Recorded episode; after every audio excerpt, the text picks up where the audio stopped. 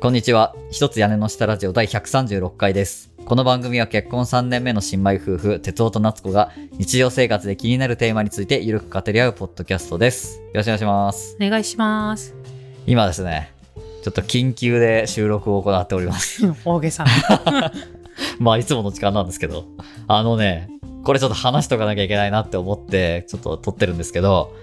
私たちね、あの、ちょっと車を買う可能性が今すげえ上がってて。な。ね結婚式終わったばっかなのに。そうなんですよ。ただ、私たち、まあもう30代超えてる夫婦なんですけど、車を買ったことはありません。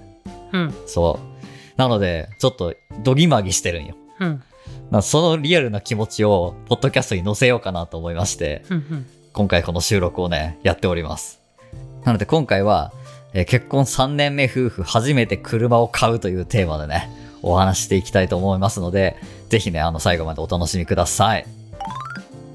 まあ今乗ってる車なんやけどさ、うん。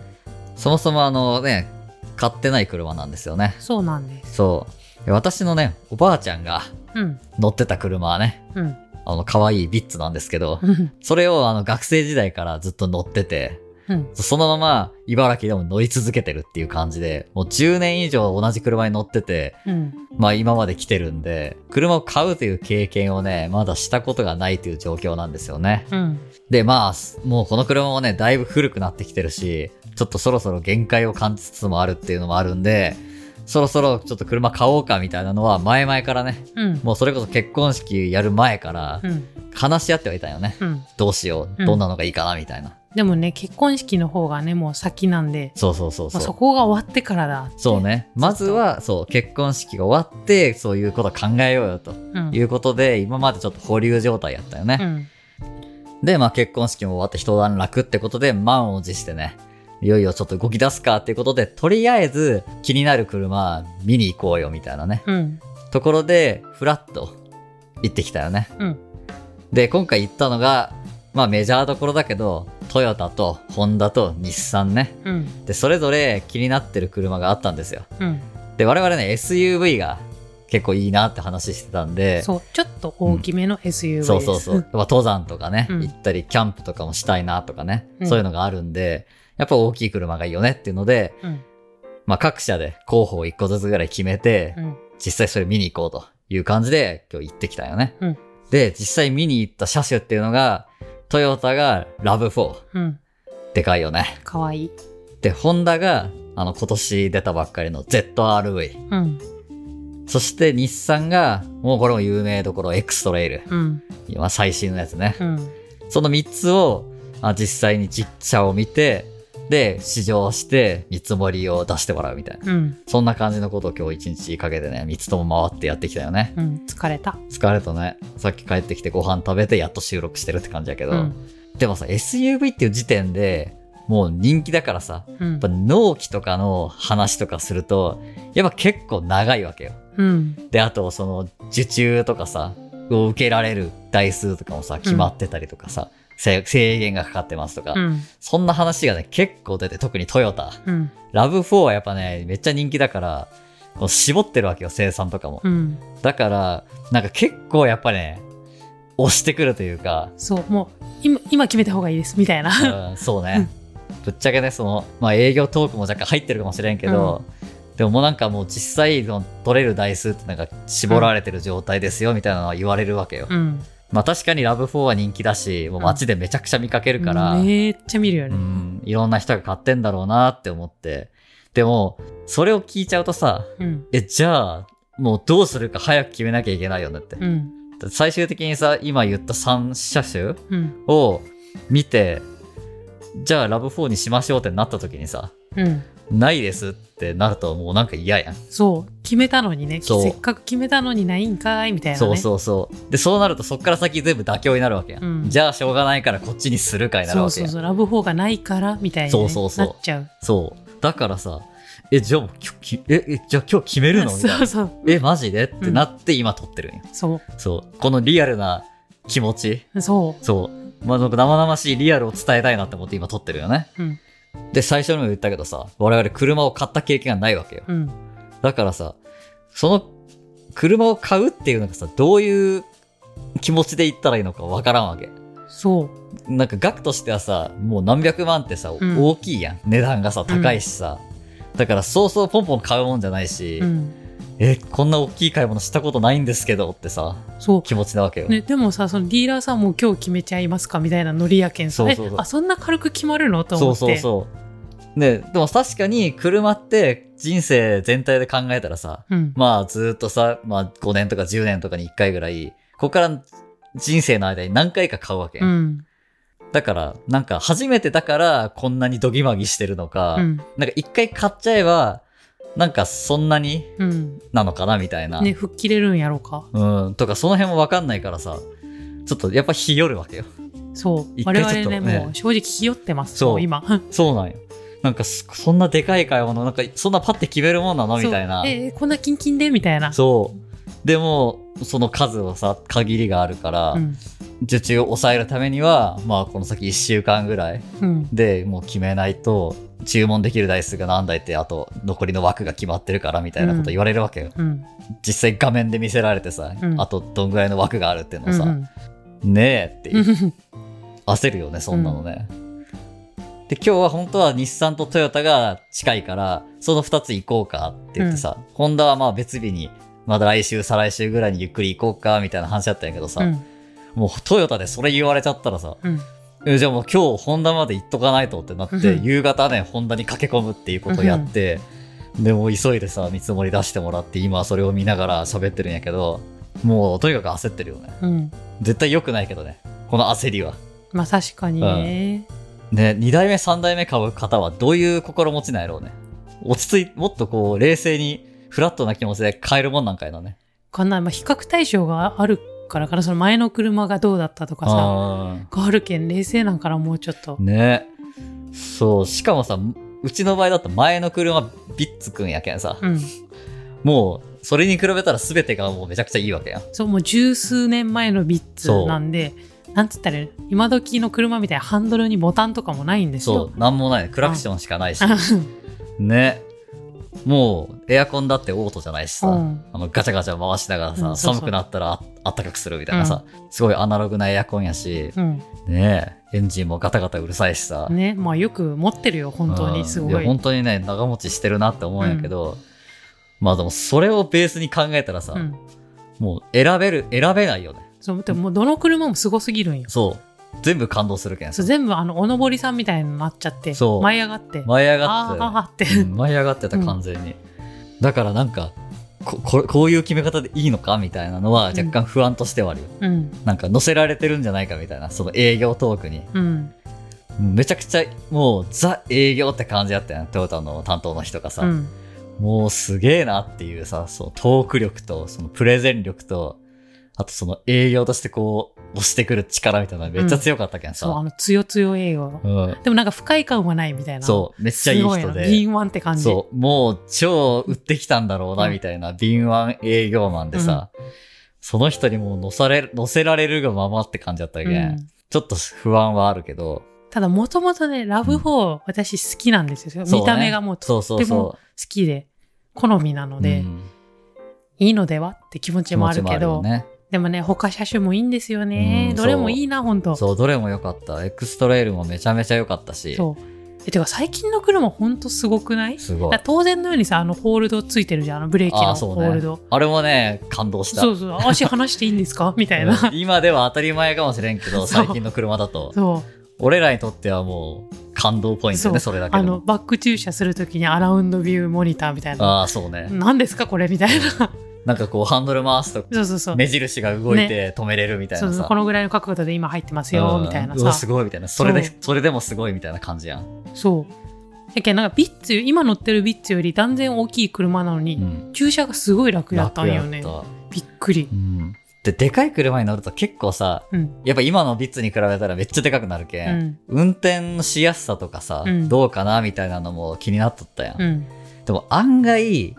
大丈夫っていうか、うん横幅の広さ以上にさなんかそんなにこう運転しにくさを感じないというかうんそこも意外やったよねうんあんまりねほら他の人の車とか乗らんけんさ、うん初めて経験したんやけどあ意外といけるもんなんだってうん試乗してみてね、だからそこもね結構、まあ、面白かったっていうかすごい勉強になったなって思ったね。いや、うん乗ってよかったと思った。ううんん。まあ、こんな感じで、とにかく今もう、頭が舞い上がってるんよね。そうん。なんだ、一回冷静にさ、各ディーラーごとに、もう一回ちゃんと落ち着いて、う。うん。分析してみようっていうね。うん。うん。それはちょっと思いましたね。うん。いや、あの場でね、流されて即決しなくてよかったですい。や、マジでそう思う。うん一、回、一回持ち帰ろうって言うんうっんて、一、回落ち着こうって思って、まだ決めずにね、持って帰ってきたんで、うん。ちょっとその辺をね、ちょっとここから喋っていこうかなと思います。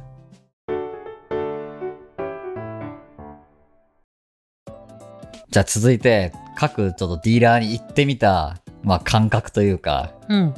印象あとは実際見積もってもらってどうだったかみたいなのを軽く3社とも話していこうかなと思うんですけど、まあまずは今日ちょっと回った順番で話そうと思うんですが、まずは日産から行ってきたね。うん。これ日産のね、トータルの印象なんやけど、うん。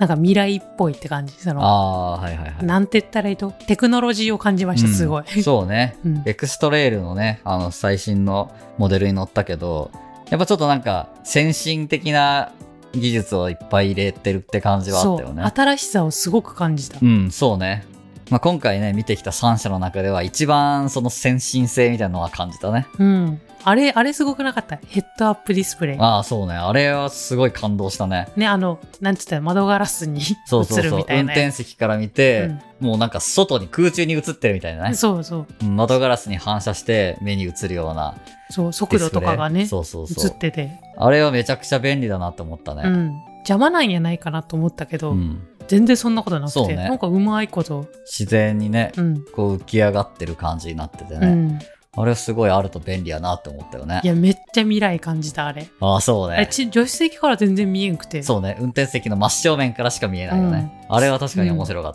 た。あとやっぱモニターがでかいのよ。そうそうそ全う体的そにうそナビの画面とかもあれでかいし、運転席のさ、う。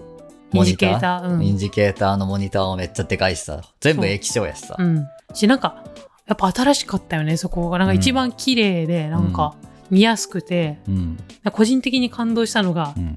今その乗ってる車がブレーキランプ光ってるか光ってないかがそうね。そうそうなんかすぐ分かるようになっとってだから車の状態がこう映されてて、やね。なんかモニターにね、うんあのモーターとエンジンがあって、うんそれが今タイヤにエネルギーをどっちが送ってるとかさ、うん、エンジンが回ってバッテリー充電してるとか、そういうのがもうリアルタイムに全部出てるし、そなんか今となっては当たり前なのかもしれんけう、ど、うん、なんかわ俺らからしたらそこはすごいなって思ったよね。あとやっぱり内装のね、デザインとかさ、うん、あの正面から見た時のライトのさ、うん、形とか、うんああいうのもめっちゃかっこよかったね。うん、なんうん。か結構いかつめでそう可ね愛いの、うんいかついよね。あうん、ギラギラしてたなギラギラしてた。可愛いうん。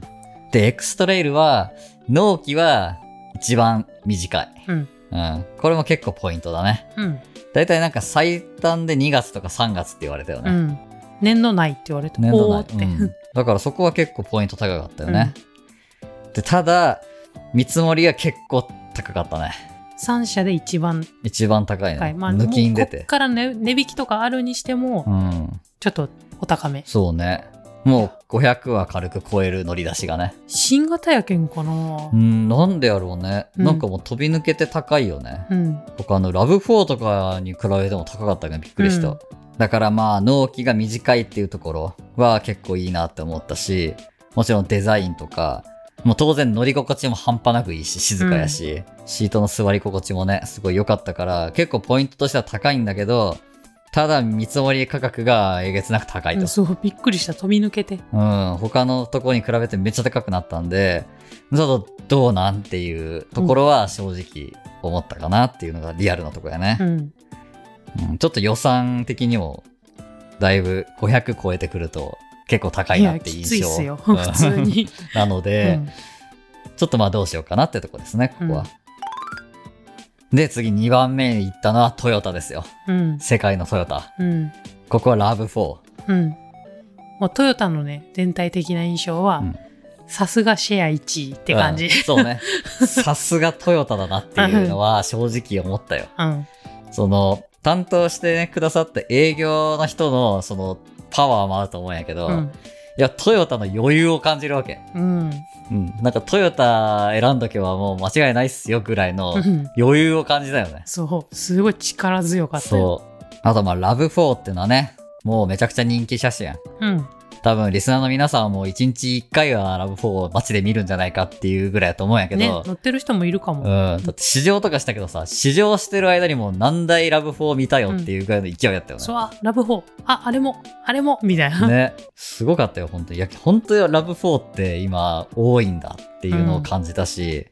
まあ実際ね、そう思ってたからさ、俺も。うんまあ人気なんだろうなって。だからこそ納期もかかるんだろうなっての思ったよね。うんだからまあ実際ね、納期とかも、今注文しても、まあ7月とか、来年の8月とか、まあ夏ぐらいになるだろうみたいなうね。んそんなこと言われたんで、うんまあ半年以上はちょっと待たなきゃいけないのかっていうね。そうしかも受注締め切り間近みたいなねそう。締め切りっていうかその一回停止するっぽいんですよね、なんか、ね、要は作る時にさいっぱい受注入っても、うんもう工場が生産追いついてなくて作れないから、うん作れないものを注文取りまくるのはっていうので一回ストップがかかったりねうんこれは人気車種だと結構定期的にやるらしいんやけど、まあラブ4も今そのリミットが近くなってるっていう状態ですよっていうのは言われて、まあ実際あと何台ぐらいしかいけないみたいなことも言われたよね、うんだからもうちょっと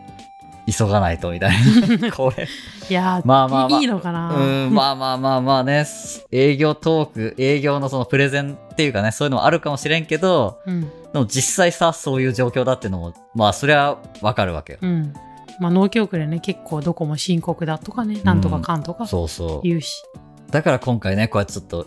焦って、ちょっと考えてるって部分もあるんやけど、うんでもラブ4はね、もともと当初はね、夏子さんも言ってたけど、一番推してた車種だからさ、そうなんか本当に見た目が一番好きで、うん、かっこいいよね。そで実際乗ってみたけどやっぱね今回乗った3車の中では一番ねちょっとワクワク感があったっていうかう、うん乗っててなんかいかついでかい SUV に乗ってるぞ感がねやっぱラブ4が一番あってうんうんちょっと好きだったねああ、う傾いてる傾いてんるそううん正直ねそうねでもエクストレイルもめっちゃ良かったんようんかっこよし、ただ値段が高いみたいな、うんいろいろちょっとあるんやけど、で、ラブ4のさ、実際見積もり見てさ、うん意外やったのが、あの、エクストレイより全然安いっていう。そう俺ね、普通にラブ4が一番高くなると思ってたんや、正直。うんうん乗り出し価格を見た時に。うんそれが、なんだかんだ、今回見た中では、結構安い側だったっていうか、そうん。まあもちろんすごいね、その車自体は車格としては結構上の方やけんさ。ううん他のやつに比べると上の方なんやけど、それでも今回比べた中では結構安めだったから、そこはびっくりしたよね。そう今回のさ、うん三車種ってさ多分車格多分全部一緒ぐらいなんよ同ねじぐらいよね。そそううそうね。値段も似たようなうんところなんやけど。なんかね想像より安く、うんそうね。安安くはないんですけど、まあ、ラブ4の見積もり価格で言うと、乗り出しで470万ぐらい。 そうねう、ん。いや、普通に500超えるかなって思ってたんやけど、ねかももっと近くなると思ったのにうん、そこがね案外こんな感じなんだなって思ったのとあとはもう営業の力よ ねもうこんだけ引きますみたいなのさ、そうもうドンと提示してきたんよ、ね、そうトヨタのうん 人は、いくら引きますって言ってきて、うん 450切ったよねうんあれと思ってそううんマジでって思ってうん現時点の見積もり価格ではその3車種の中ではラブ4が一番安くなってる、うんまあ、割引額込みでね、そうそううん、他の2社は出なかったけどうん割引までは、うんえって思ってうんえじゃ ああじゃあっていう気持ちになっちゃうよねいやいやいや そうだからそこはびっくりしたよねうんうんまあそれでもまあ大きいけどねいや450冷静に考えてみて結婚式うんとかうんよ、そうね、うんあれと同じぐらいよねをこの短期間で決めないかんとよ確かに、ういんやでも言うても車ってさうんあのローンとかあるわけやんいやそう分割でそさ、月額で言うといくらかわかんないけどさ5万とかそれぐらいうね、かなわかんないけどそれぐらい払っていくうんわ大丈夫けかやこんんなこんな知 識でねもあるしさその結婚式みたいになんか一気に何百万とか払うわけじゃないやんまあドドンと出るわけじゃないけうどねん、だからなんかなんとかなんのかなみたいな気持ちもあるし、うんうんがそこら辺のノリもわからんわけよ初めてや から確かにそれぐらいのノリで考えていいのか、いやもっと冷静に考えた方がいいぞなのかそこもね、もうむずいわけ。うん。だからまあこういうね、見積もりを提示されたけど、まあ一旦持ち帰って考えようとうん。いうことで、まあトヨタを後にしたとうん。いう感じね。うん。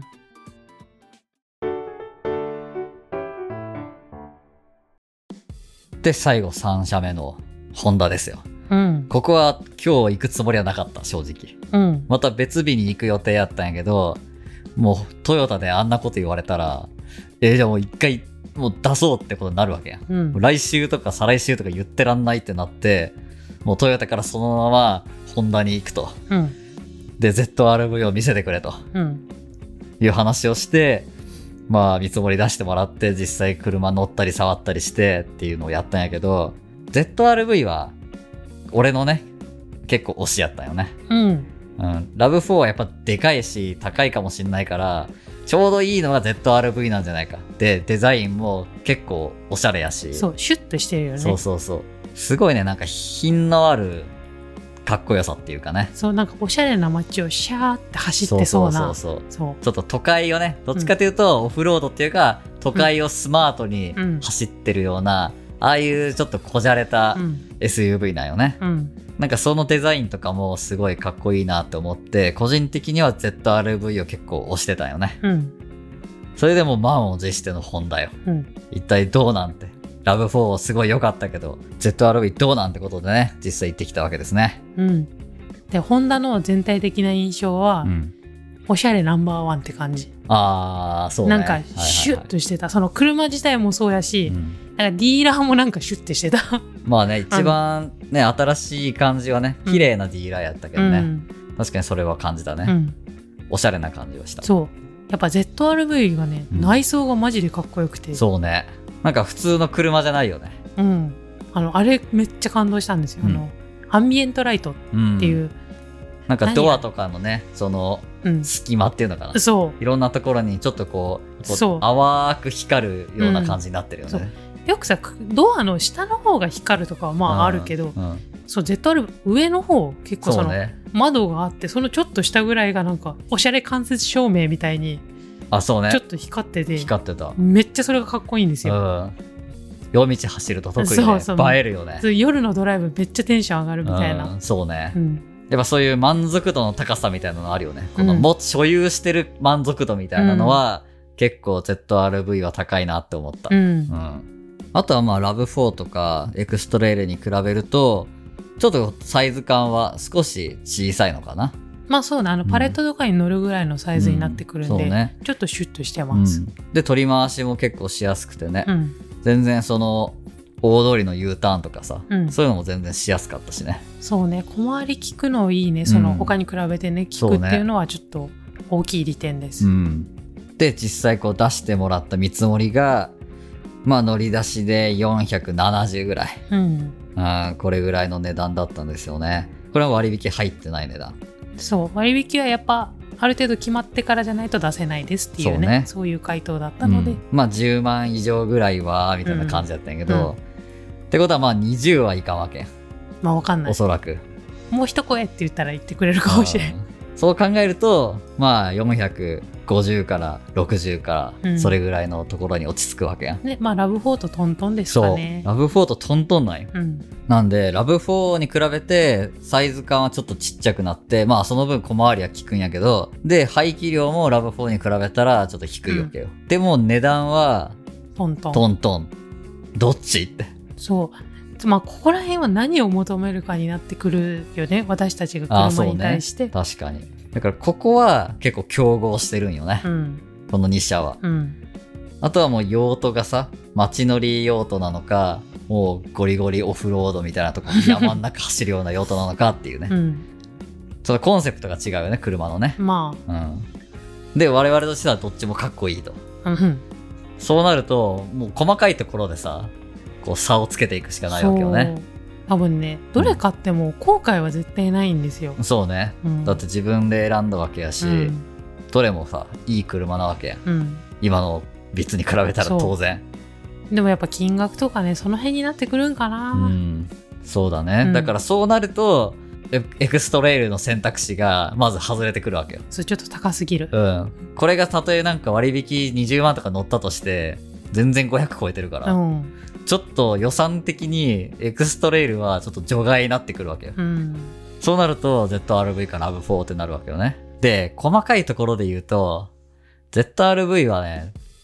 個人的にはちょっとシート硬いなって思ったうんうん。やっぱこう3社乗り比べて思ったけど、比較すると、ちょっとシートが硬くてお尻が痛いかなみたいな。うんそれは感じたんよね。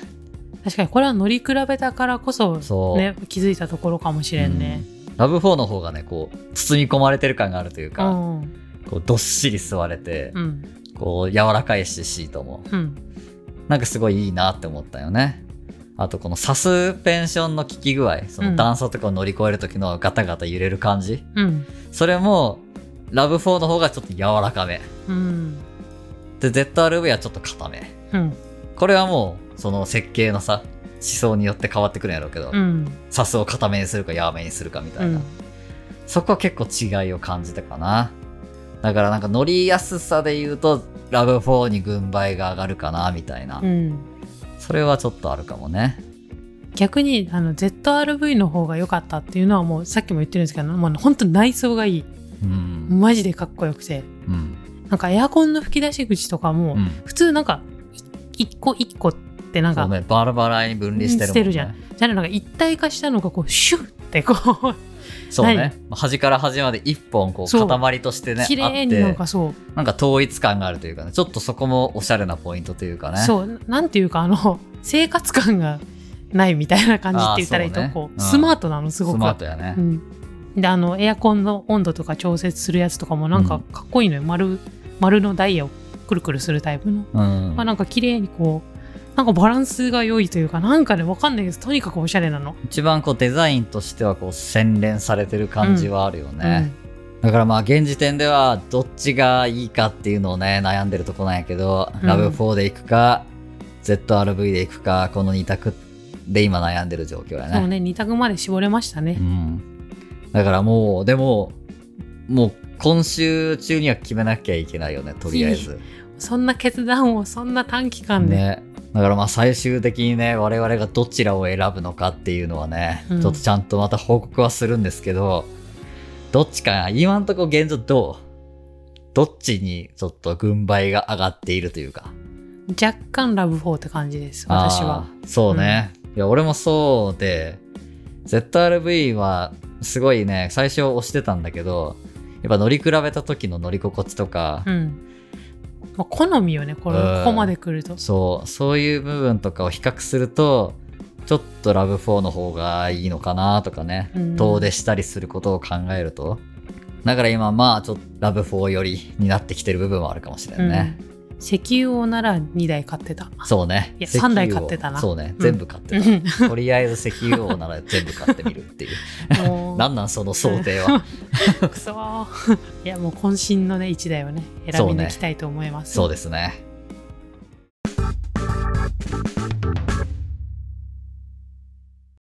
はいということでちょっとね気持ちが入ってたんで喋りすぎちゃいましたけど、うんまあ初めて車を買うかもしれないということでね今の率直な感想と状況を皆さんにねシェアさせていただきました皆さんもね初めて車を買った時どういう気持ちだったかとかああいいねね知りたいまあ、実際車を買ったことがあるよっていう方ね、ぜひあの、どんな感じだったかっていうのをお便りとかでお寄せいただけると嬉しいです。私たちがね、実際ここからどういう決断をするかっていうのはね、まあ近日報告することになると思うので、交互期待ということでね、お待ちいただければと思います。というわけで、ここまでお聞きいただきありがとうございました。よければ番組へのご意見、ご感想を各種 SNS で投稿していただけると嬉しいです。また、番組のフォロー、レビュー評価も活動の励みになりますので、ぜひよろしくお願いします。そして私たちへの質問や日常生活のお悩みトークテーマの投稿などお便りも募集しています概要欄の投稿フォームからお気軽にお寄せくださいそれでは今回はこれで終わりにしたいと思います。また次回お会いしましょう。バイバイ。